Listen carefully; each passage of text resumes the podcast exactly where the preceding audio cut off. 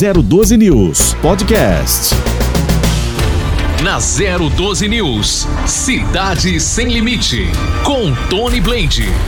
Bom dia, estamos no ar com Cidade Sem Limite aqui na 012 News. E você que está em casa acompanhando o nosso programa, muito obrigado pela sua participação. Você tem total liberdade para entrar em contato conosco através dos nossos telefones, sempre liberado à sua disposição, porque você faz a diferença aqui conosco, viu? Pode entrar em contato com a gente, mandar suas mensagens, fazer suas perguntas também aos nossos entrevistados. Liberado o WhatsApp 996727677 ou pelo telefone direto. O prefixo é o 12 3922 82 83. Então tá liberado aqui para você participar conosco e hoje nós temos aqui como entrevistado Dr. Danilo Stanzani que hoje está na Santa Casa de São José dos Campos, né? Ele tem lá uma as suas funções em coordenar como experiência médica e também administrativa está na Santa Casa de São José dos Campos e já foi secretário de, de, de, de São José em, em, outras épocas também,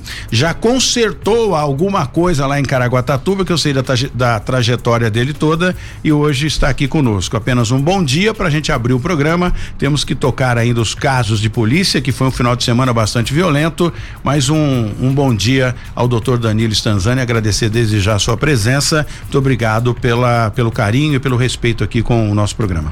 Bom dia, Tony. Bom dia aos ouvintes e quem está nos assistindo também. É um prazer estar com vocês.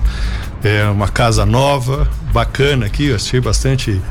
Até me atrapalhei no elevador, que o elevador é chique pra burro. Então... Aliás, quando eu, eu vim pra cá, quando eu entrei nesse elevador, eu falei, mas que negócio, não tem nada para apertar aqui, a gente é caipira. É. Falei, como é que eu subo nesse negócio? Aí liguei pra cá e foi, aí a galera conseguiu é, é, é, liberar. Mas estamos aqui de casa nova, aqui no prédio 811, na rua Paraibuna, né? Aliás, a estrutura aqui realmente é de primeiro mundo, disse muito bem, doutor. Muito bacana. Mas o mais importante são as cabeças que estão aqui dentro, né?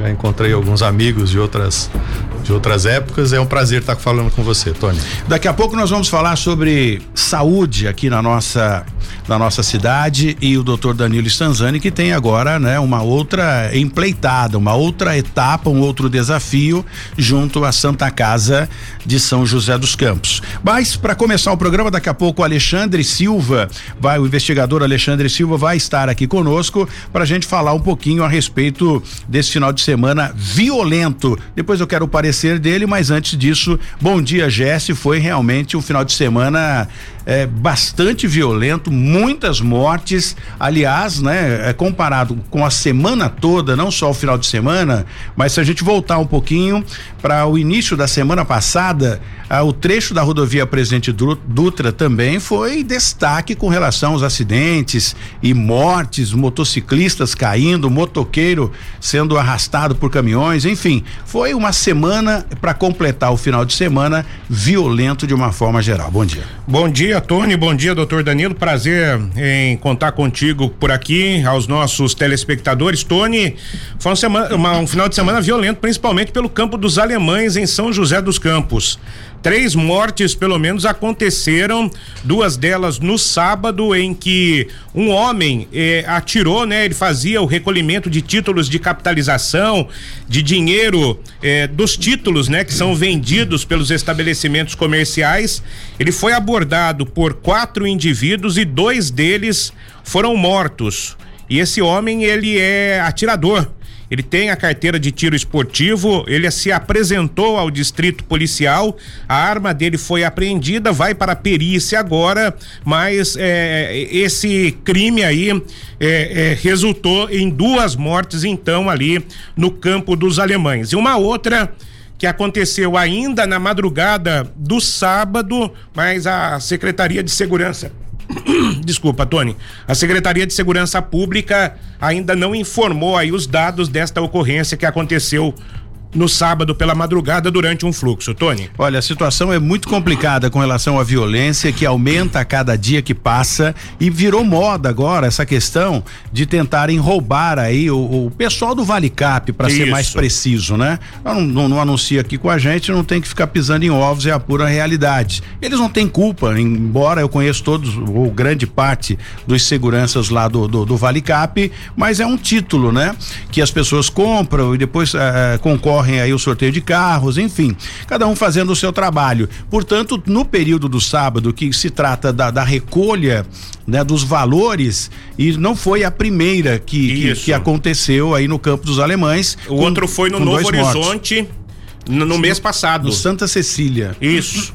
Ali naquela região, leste também da cidade de São José dos Campos.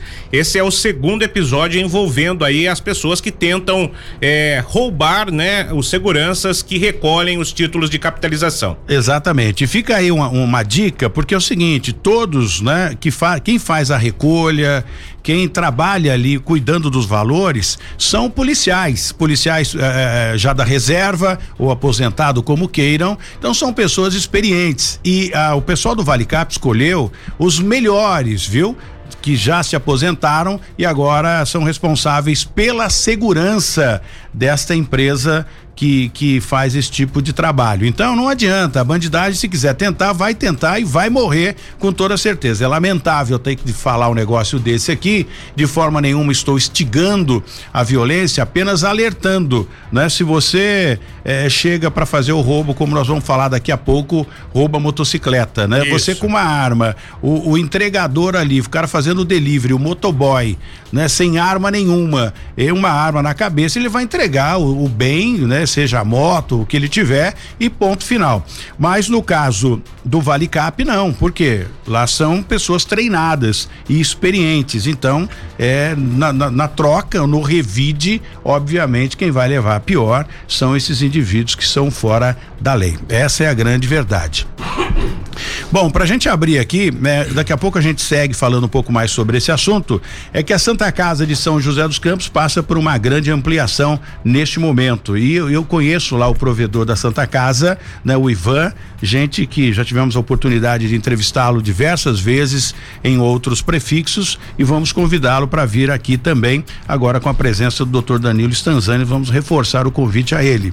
Serão criados mais 30 leitos de UTI, formando, portanto, 85. E isso é, é, é, representa, sem dúvida nenhuma, um avanço gigantesco para a Santa Casa. O aumento de leitos de alta complexidade mostra a preocupação do hospital, sem dúvida alguma, com as grandes cirurgias que são feitas no local, né? Como os transplantes. Aliás, isso é, é é, é um, um, destaque, né? E a Santa Casa sai à frente, porque hoje os transplantes aumentam, né? O número de pessoas transplantadas aí tem aumentado graças a esses investimentos aí.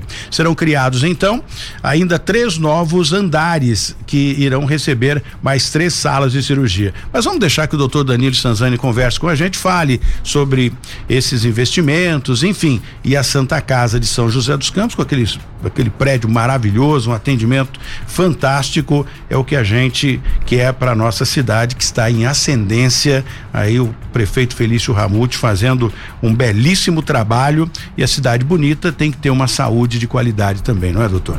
Exato. É, Santa Casa, né, um, um hospital tradicional da cidade, 122 anos de existência. Santa Casa é um é um patrimônio da cidade e da região, né? Hoje ele ele é um, hospital regional, digamos assim, ele atende todo o Vale do Paraíba para alta complexidade e precisava de uma ampliação porque realmente está ficando apertado, né?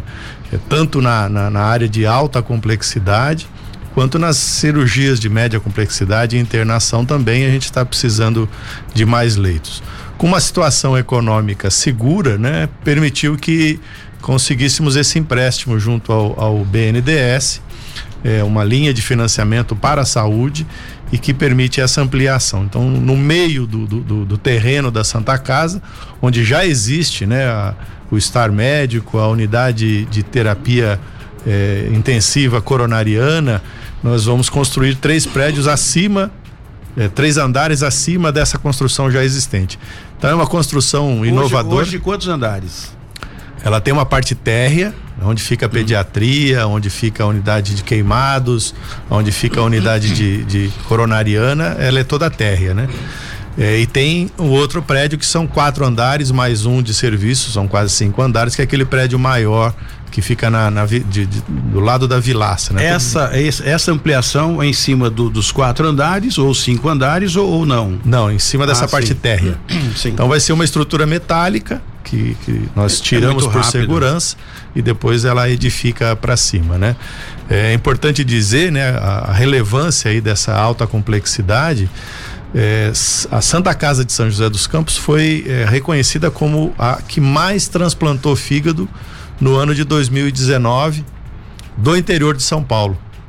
Então, mostrando aí a pujança desse serviço. E agora nós estamos nesse mês de, de setembro, provavelmente vamos fazer os dois primeiros transplantes de rim.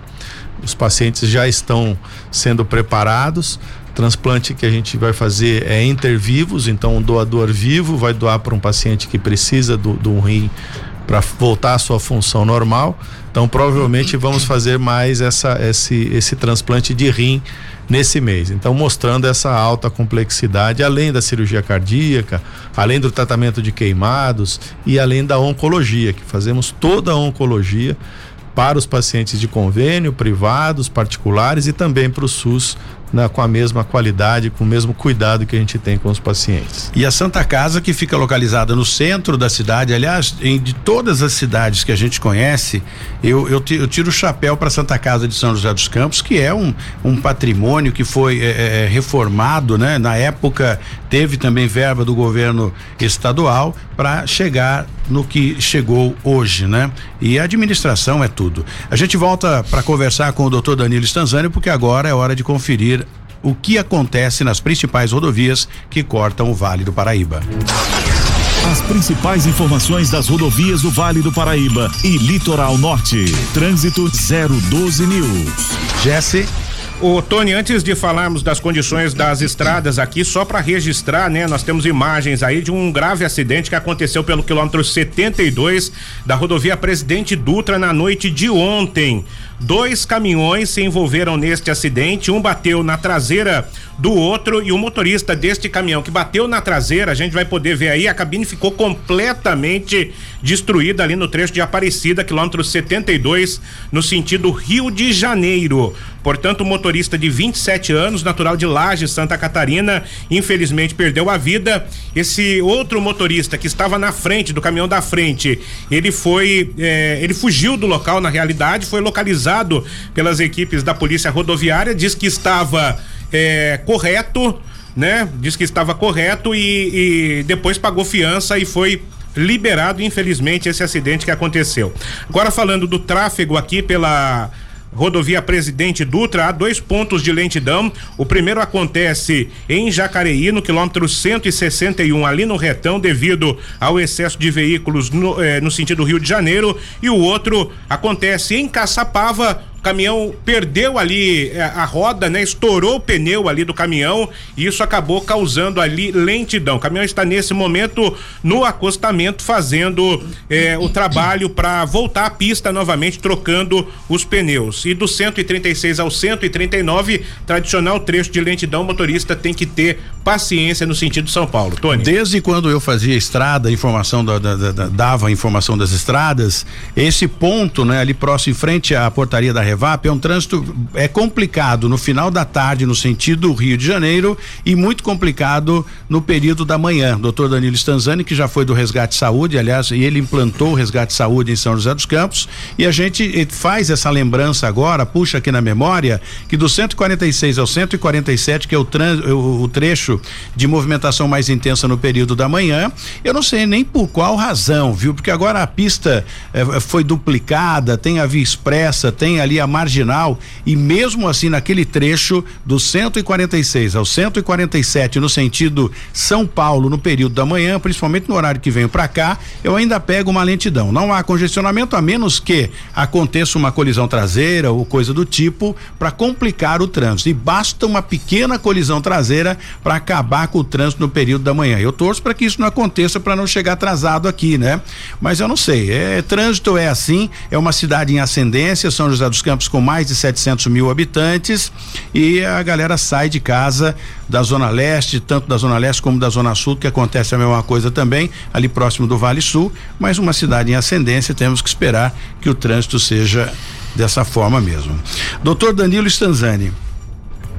É, eu sei que o senhor viveu momentos de, de, de bastante tensão, né?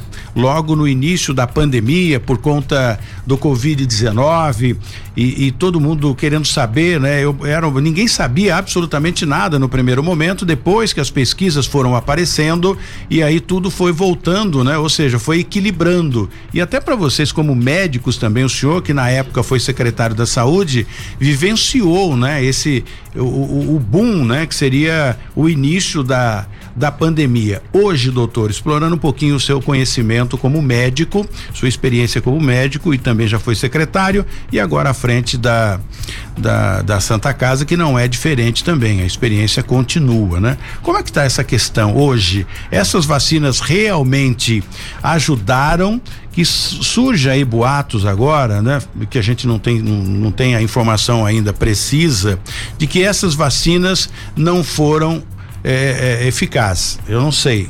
E que existe agora uma variante. Eu gostaria que o senhor destrinchasse um pouquinho sobre isso para a gente informar aqui os nossos ouvintes e telespectadores da Zero News como andam as coisas no tocante ao Covid-19. Bom, Tony, é, a Santa Casa também fez esse enfrentamento, né? A gente chegou a ter na chamada segunda onda 57 pacientes internados por Covid isso é um pouco mais do que um quarto do, do hospital todo internado, né? É só com Covid. Então separamos quase que todo o quarto andar da unidade do, do, da Santa Casa para fazer esse enfrentamento.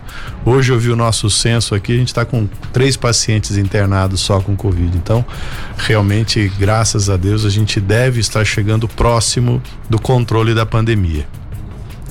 É, a gente foi aprendendo muito, né, ao longo do tempo, né? Quando a gente viu o que aconteceu na China, né, a, a, imagem talvez que mais tenha marcado foi a construção do hospital em 10 dias, né? Uma coisa maluca. Depois nós conseguimos fazer um aqui bacana também em 35 dias. Muito, e ficou, tá aí, e né? Tá lá, tá lá, bacana. O nosso não precisou ser desmontado. É, e realmente a gente foi aprendendo muito, né? É, é uma coisa interessante, as, as, as grandes epidemias, as pandemias virais, elas cursam mais ou menos da mesma maneira dependendo do agente que, que a gente conhece, né? Então essa característica de vir em ondas, né? Como veio, a gente teve a primeira onda, a segunda onda, a terceira onda que é um pouco questionável. É, e a solução é a vacina, não tem jeito, né? A, a, talvez a maior pandemia que o mundo já viveu foi a, a peste negra, né? É, foi no século 13 ou 14, que foi até o século 17, nessa não conseguiram encontrar a vacina para combater, a causada por uma bactéria, a tal da peste bubônica. É, e essa devastou cidades, destruiu cidades inteiras, porque apesar delas serem mais espaçadas, né, como ela era uma bactéria que tinha na pulga do rato, quando você pegava uma caravana de carroças e levava mantimento para uma outra cidade, você acabava levando o rato e, a, e, a, e, a, e as bactérias também. É, e mais recente, quando a gente com, com, vê sobre é, H1N1, todas essas outras é, gripes que nós tivemos, a vacina foi o que resolveu.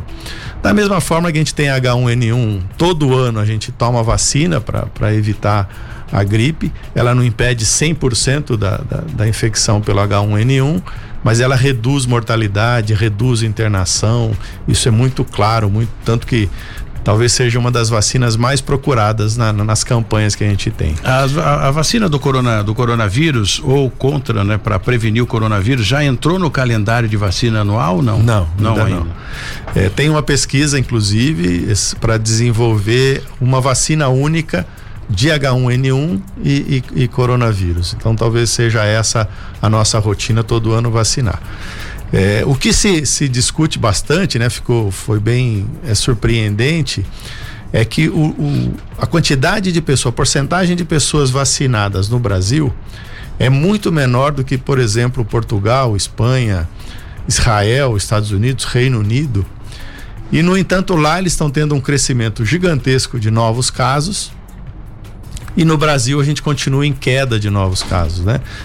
Então, provavelmente tem mais algum fator aí que, que, que está controlando, está reduzindo o, o, crescimento de casos no, no, Brasil, não só no Brasil, é, eu li recentemente uma matéria dizendo isso, mas na América é, Latina o número vem caindo, mesmo não tendo atingido um grande volume de vacinação, né? Uma taxa de vacinação muito grande.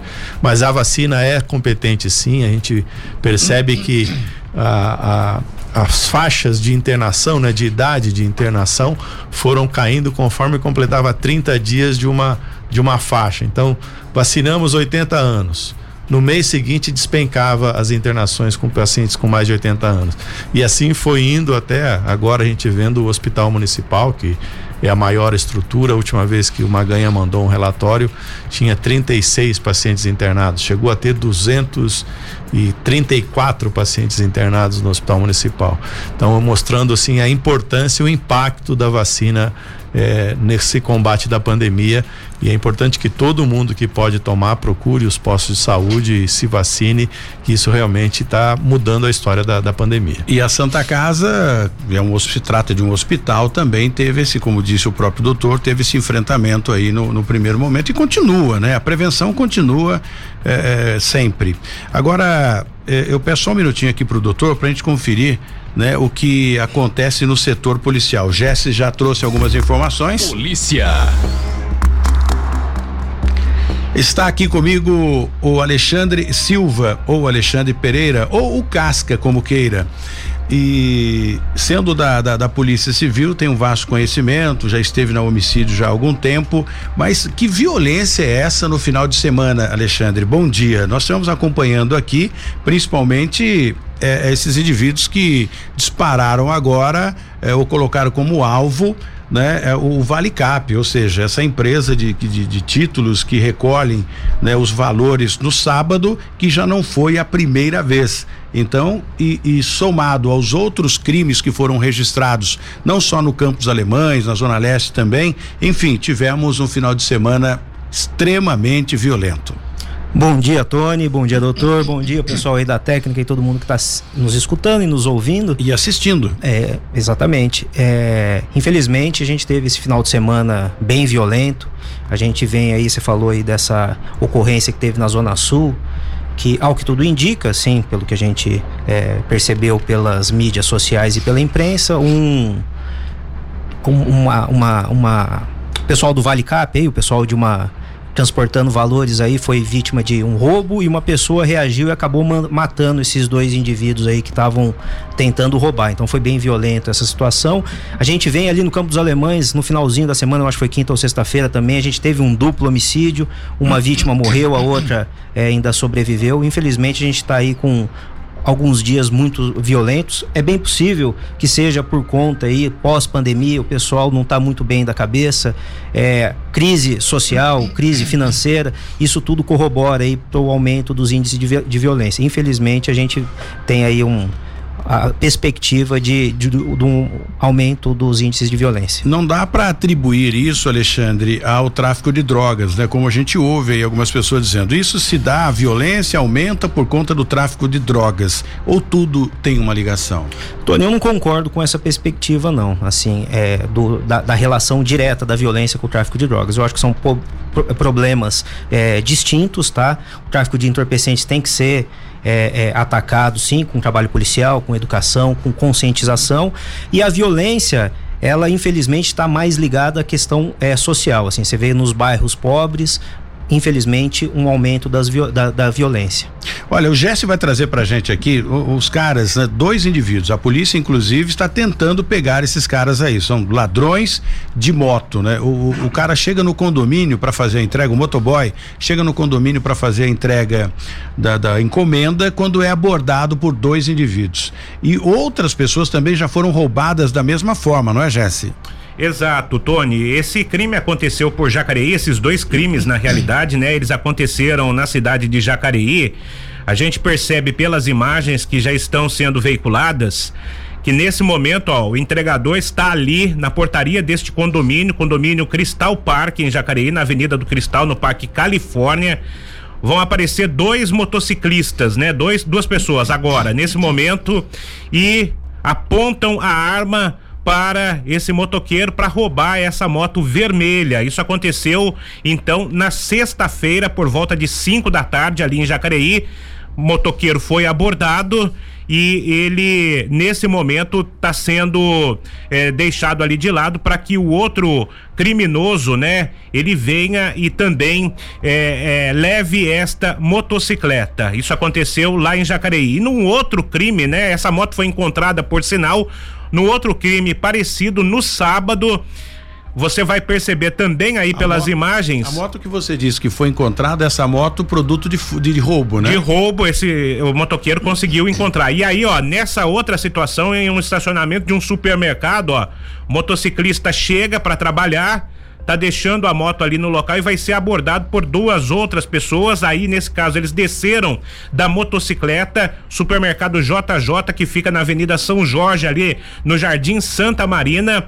E agora eles vão levar a motocicleta. Desse, dessa pessoa, desse funcionário deste supermercado. Eles estão conversando ali e o motociclista, né, que chegou ali para trabalhar, deixou tirou o capacete e a motocicleta vai sendo levada. E esses dois indivíduos, isso aconteceu no sábado lá em Jacareí pela manhã, por volta ali de 11, meio-dia. E ontem esses motociclistas, né, esses ladrões criminosos estavam também pelas ruas de Jacareí procurando outras vítimas. A polícia está investigando junto com as imagens do COI, viu, Tony? Olha, chegar até esses indivíduos é uma questão de tempo e com toda certeza, se eles estão, eles são audaciosos pelo que a gente acompanha aqui. Eles furtam o roubo, na verdade, que foi a mão armada, eles roubam a, a, o veículo e com o próprio veículo continuam praticando outros roubos. Daqui a pouco o comentário do Alexandre Silva, que também é formado em direito, tem conhecimento jurídico jurídico vai poder trazer um pouco mais de informação para a gente e de repente pedir lá para o doutor Tarsis, né? O delegado lá da cidade eh, de, de, Jacareí e o Thales Prado Pinto, que é o delegado da seccional, se não me falha a memória, para tomar providência também com relação a isso. É um breve intervalo, a gente já volta com o doutor Danilo Stanzani também. Na 012 News, Cidade Sem Limite, com Tony Blade. É, estamos de volta na 012 News com Cidade Sem Limite. E agora a gente fala para o mundo, viu? Você pode acessar aí através da nossa plataforma baixar lá no seu Apple Store ou no Play Store, dependendo do seu aparelho, e pronto, digita 012 News e pronto, você já vai estar com o, o, aplicativo no seu no seu smartphone e vai poder acessar a gente. Você acompanha você as imagens e também ouve onde quer que você esteja.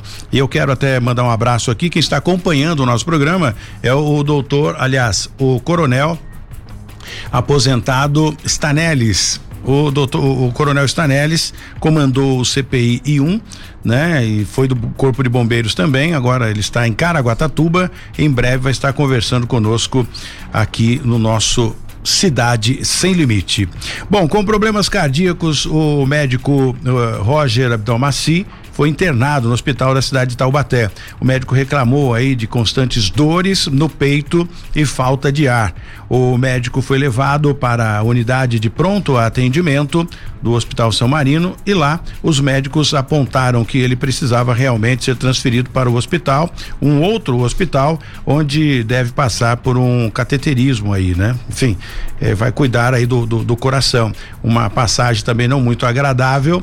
O médico Abdelmaci eu até vou colocar médico porque ninguém tira o conhecimento do cara, né? Não tem ex-advogado. O conhecimento dele vai ser sempre. Ele não pode não estar habilitado a exercer suas funções, creio eu.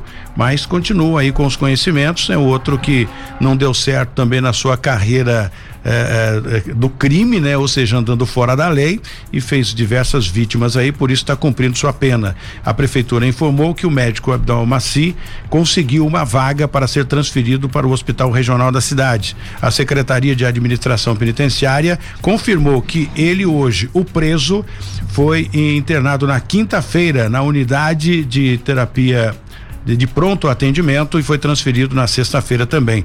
O advogado dele preferiu não falar a respeito do assunto. Bom, é, quando se trata médico, é, prefeito, advogado, não importa. Todo mundo está sujeito, é o ser humano né, de uma forma geral, né? Eu vejo que a galera às vezes faz um estardalhaço, olha, porque foi o juiz tal. É, poderia ter sido o rapaz que limpa o, o, o, o, lava o caminhão da gente. Todo mundo é igual perante a lei, né? É, Deveria ser assim. O caso é. do médico e o monstro, a gente tava falando, tem essa E acho que uma coisa maior ainda, né? Ele tinha tudo para seguir no, no, no, caminho do bem, né? Todas as condições para seguir no caminho do Experiente, bem. né? O... Escolheu o caminho errado, né? É, eu não sei o que que acontece, né? Eu fico pensando, né? Todos os programas que eu já apresentei até hoje, né? Eu sempre pergunto e, e, e entrevistei, me fale o, o, nome agora daquele médico é, psiquiatra que cuidou do, do, maníaco do parque, enfim, é um, um, de barba, esqueci o nome dele agora. Muito experiente. E, um dia eu fiz uma entrevista com ele e perguntei a ele, né? O que leva o cara bem sucedido, uma carreira promissora, vasto conhecimento, respeitado, a pender pro lado do crime? Eu não sei se de repente a cabeça do cara vai entender. Até hoje, o senhor que é médico pode dizer isso, doutor Danilo? A medicina não conseguiu ainda entender a cabeça do ser humano, né? É, tem, existem características, né? Na, na, medicina forense mesmo, na psiquiatria, existem algumas patologias em que o, o, ser humano não consegue distinguir o que é certo e o que é errado. É, a psicopatia, por exemplo, é, é uma delas, né? É, então isso pode ser uma tendência. Mas eu, eu vejo duas outras coisas fora aí da, da medicina, mas que eu já li sobre o assunto. A primeira questão, a questão do, da impunidade. Quando ele tem certeza da impunidade, é, a sociedade é, acaba debandando para o caminho mais fácil. Nem sempre correto, mas o caminho mais fácil. E a segunda coisa, bastante interessante, é o afastamento da religião sociedades que são distantes, né, ou que não têm uma religião bem estabelecida, é, acabam também tendo uma delinquência maior. E a explicação é que a, a, a pena, né, a penalidade humana é a cadeia, a multa, né, a questão civil. Agora a penalidade divina é eterna, né? Então, quando se tem essa crença, se tende a ter uma sociedade mais equilibrada. É, eu acho que é, é, o, o, cidadão que entra num caminho desse é realmente um distúrbio, né? Não é possível. Se você tem uma carreira bacana e pende pro lado do mal, é algum distúrbio, né? algum descontrole mental. Na criminologia a gente estuda muito isso aí, como bem o doutor é, mencionou. Sim, tem anomalia. A pessoa que nasce um monstro tem, mas é a exceção da exceção. A maioria dos criminosos se tornam ou por questões sociais, uma péssima educação, uma péssima escolarização, e principalmente eu concordo em gênero, número e grau com o doutor, a questão da impunidade. Infelizmente, a gente é, vive num país que muitas vezes o crime compensa e isso daí estimula as pessoas a cometer, cometerem crimes. Então, a endurecimento da lei faz com que você diminua os índices de criminalidade. É, o, o, a mente humana é, é, bem complicado, né? É um, é um assunto abrangente e que a gente, eu pelo menos, né, que não tenho tanto conhecimento assim, não vou chegar a lugar nenhum, por isso que prefiro ouvir os especialistas. Então, uns têm de mais, outros têm de menos. Ele, no caso, tinha bastante, era bem tranquilo, mas preferiu o lado ruim.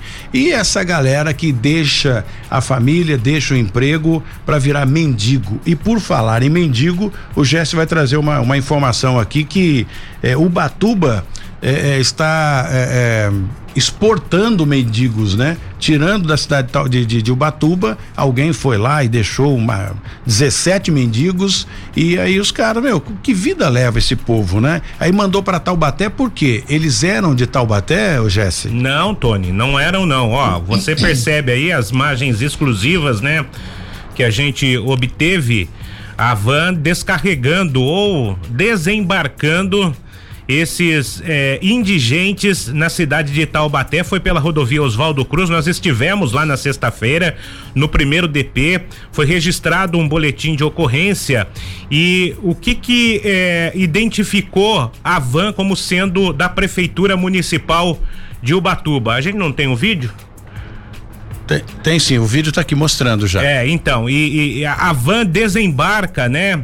É, esses, essas pessoas ali na rodovia Oswaldo Cruz, no bairro do Belém. Peraí, só para eu entender, essa van que, eu, que nós estamos vendo agora, é, essa van está desembarcando ou embarcando? Desembarcando, Tony. 17 indigentes ali pela rodovia Oswaldo Cruz. E daí. E a van é de Taubaté?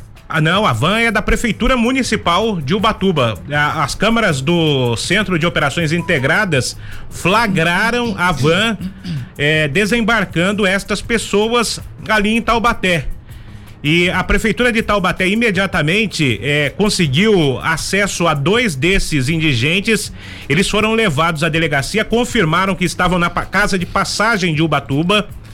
E lá na casa de passagem de Ubatuba ofereceram uma carona para eles aqui para a cidade de Taubaté. Eles aceitaram. Hum. Então, isso, é, de acordo com as informações e da pessoa que fez o vídeo, que é um munícipe de Taubaté, isso é frequente ali na cidade. E a prefeitura de Taubaté agora está cobrando explicações da prefeita Flávia Pascoal. A gente também entrou em contato com a prefeitura de Ubatuba e ainda não há uma manifestação, uma posição oficial em relação a isso. Olha, isso me faz lembrar daquele filme Tropa de Elite, né? Olha, morreu aqui, tira daqui, põe do outro lado, que é para outro alguém batalhão segurar a cadeira, segurar é uma bronca, alguém né? Vai, alguém, a única coisa que é certa aí é que alguém vai mas é uma questão importante a gente ver, a gente está aqui pertinho da rodoviária nova, isso é um fenômeno que todas as rodoviárias têm, tem muito é, andarilho ali em volta, porque muitas cidades não São José dos Campos, que a gente sabe que a administração é muito séria, mas eles fazem isso daí. O cara é, é mendigo, ele não é dali, daí dá uma passagem e manda para outra cidade. É. Aí do jeito que ele para lá e com 10, 15 reais ele toma cachaça e por lá fica.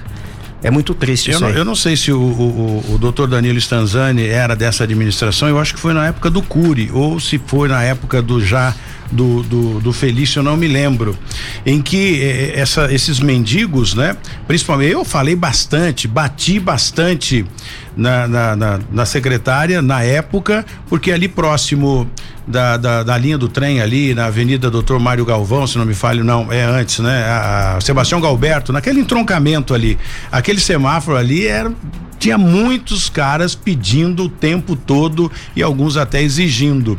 Parece que teve uma época em que pagavam a passagem pro cara, mas eu acho que era conversado. Você mora onde?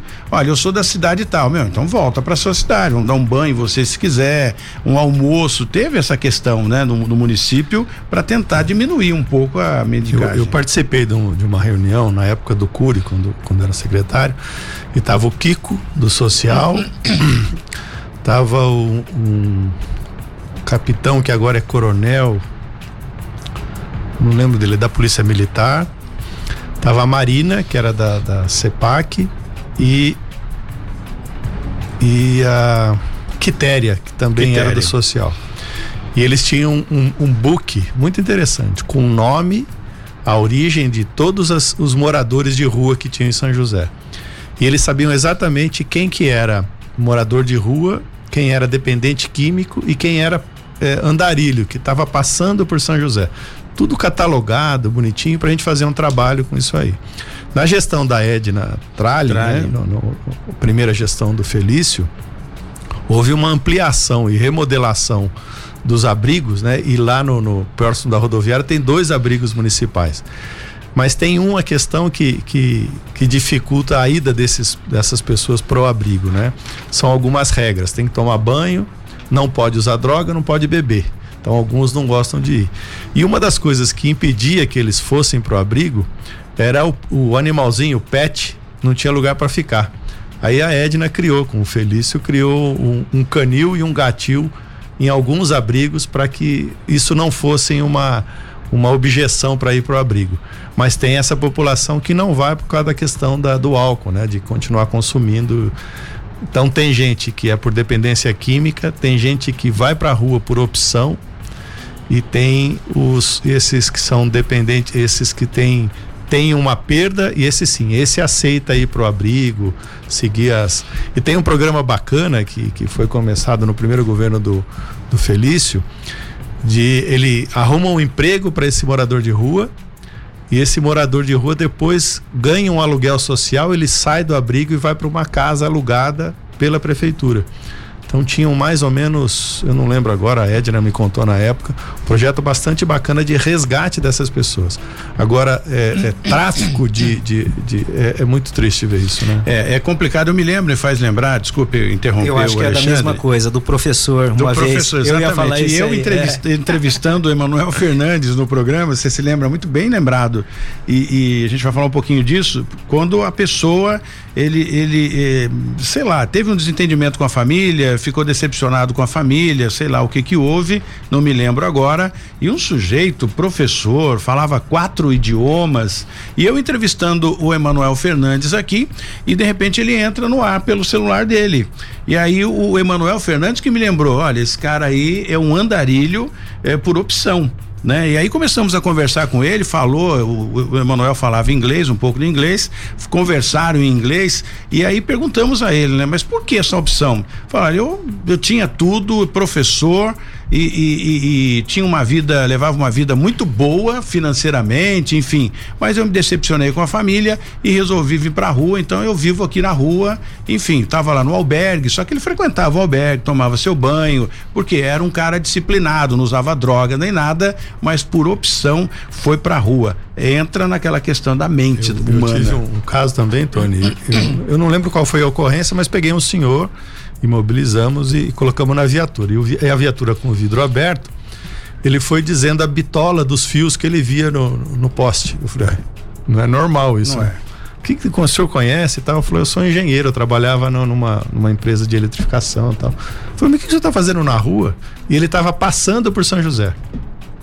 Minha esposa faleceu, e meus filhos quiseram pegar todo o meu, o meu patrimônio. Caramba. Eu me enchi, dei o patrimônio para eles e tô. Hoje eu vivo andando pela rua. O Tony, o professor não era outro caso. Que a gente estava fazendo uma operação, você estava acompanhando, a gente abordou, era um senhor e uma moça, assim, bem, já estava bem consumida na droga, sabe? Noia.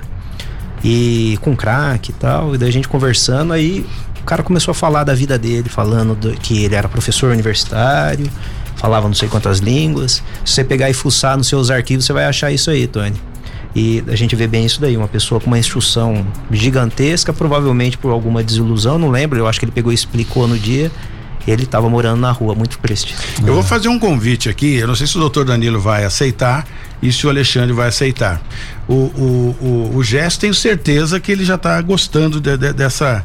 Já, já, leu meu pensamento aqui, né? Igual o, o Pedro Mariano. A gente fazer essa, esse bate-papo aqui, escolher um dia da semana que seja bom para o doutor, bom também para o Alexandre, para a gente fazer um bate-papo sobre a cidade de São José dos Campos, para a gente resgatar né, aquelas coisas boas que já aconteceram aqui.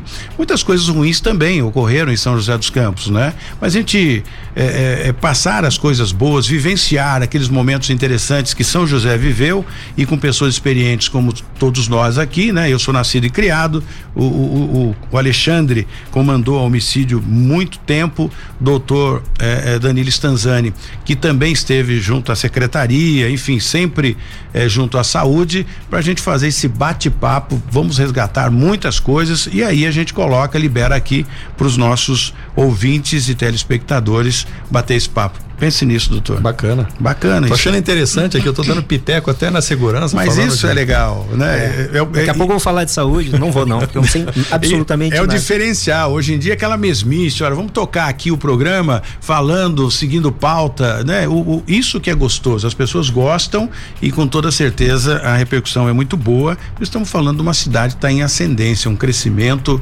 gigantesco, né? Tá aí o Felício Ramute fazendo, e daqui dá para ver a, a, a linha verde verde, né? A gente fica fiscalizando os caras que estão trabalhando aqui ou não. Bom, Jesse Nascimento, o que que aconteceu aí com relação a uma refinaria de drogas em Pindamonhangaba e dois caras foram para cadeia. E a gente precisa conversar também, trazer aqui o, o, o secretário de administração penitenciária qualquer dia para a gente falar dessa superlotação, mas não para, né? Aí entra a economia, a combustível, alimentação, aí as pessoas aumentam o número de furto e roubo e com isso superlota a, as penitenciárias. Como é que os caras se, lidam com isso, né? Olha aí mais um caso. Isso, aconteceu lá em Pindamonhangaba, é, um, homens de 28 e 40 anos foram detidos, né? Foram presos pela polícia. Olha a quantidade de drogas aí e também de pinos para fazer é, a, o, o, entorpecente chegar a quem é, consome isso. 40 mil pinos vazios foram apreendidos aí pela Polícia Militar lá de Pindamonhangaba na última sexta-feira. Isso aconteceu no bairro das Campinas, lá na cidade de Pinda. Essa droga seria levada por um motorista de Uber para Campos do Jordão. Abasteceria então Campos do Jordão no total foram 12 quilos e meio de droga, sendo 3 quilos e meio de crack, 8 quilos e 200 de maconha e 1.050 é, gramas de cocaína. Além desses 40 mil pinos vazios, é, tinha também é, as prensadoras. Você pode acompanhar aí nas imagens, Tony e telespectadores, aqui do 012 News, do Cidade Sem Limite, e 1.833 reais em espécie também foram apreendidos pela polícia de Pindamonhangaba na última sexta-feira. Tony. Muito bem. E eu quero aproveitar e falar com o doutor Danilo a respeito de mais investimento na, na para Santa Casa e agora na, ainda na área de implante. Isso é muito né, bacana e São José cresce com isso, sem dúvida nenhuma. Santa Casa que atende convênio, atende o SUS, enfim, até emergência é obrigado a atender, né? É, Santa Casa é um hospital complexo, né? Ele Transplante, vai, desculpe. Vai desde a da questão do, do atendimento do, do, paciente gripado no pronto-socorro até o transplante de fígado, que é um dos transplantes mais complexo aí de, de, de ser feito, né? E agora a gente tá, o nosso provedor, né, o Ivan Molina, o administrador Paulo Amadeu, são visionários e não não se aquietam, né? Eles querem crescer, aumentar, melhorar a todo momento. É, agora nós estamos buscando o, o o credenciamento junto ao Ministério da Saúde para a gente começar a fazer também o transplante de medula óssea. A gente já tem a equipe que trabalha conosco, a equipe do Dr. Fernando Caleira, um profissional professor extremamente qualificado e conhecido na cidade. Já recebemos a visita do Ministério da Saúde e estamos eles pediram alguns documentos a mais, estamos terminando o relatório para devolver ao Ministério para que seja aí credenciado para que a gente faça o, o, o transplante também, o transplante de, de medula óssea, que é, tem grande impacto né, na vida das pessoas. Né? As, as leucemias agudas levam à morte com muita frequência e às vezes a quimioterapia não resolve e o transplante é a última alternativa, né? Então isso é bastante importante para a nossa região. E um outro detalhe importante, né? O provedor, com toda a experiência de vida que ele tem, ele encasquetou que nosso hospital tinha que ser um hospital sem papel. Deu um prazo, contratamos uma empresa, estamos caminhando para isso, uma coisa bastante interessante.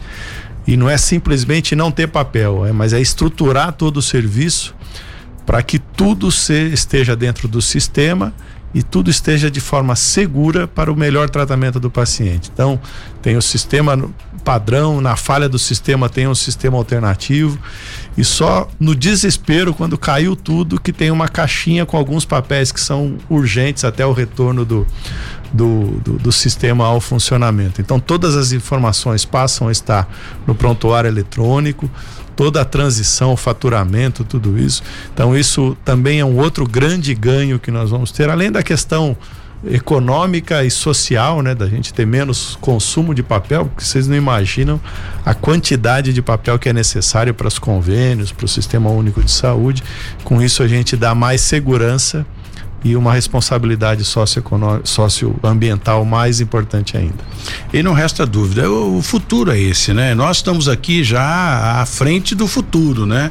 É, a TV aberta, enfim, o, o rádio está ganhando agora um espaço maior. Por quê? Hoje em dia todo mundo tem um, um, smartphone, tem um telefone e você não precisa parar em frente à TV para acompanhar as notícias. Entra aqui no telefone, né? No seu, no seu é, celular e já tem ali de imediato todas as informações, como nós, por exemplo, estamos sendo é, ouvido e acompanhado aí o mundo inteiro, porque nós temos essa multiplataforma, aliás, a primeira multiplataforma da região do Vale do Paraíba e do Litoral Norte, que é a 012 News. É, o doutor colocou isso aí, é muito importante.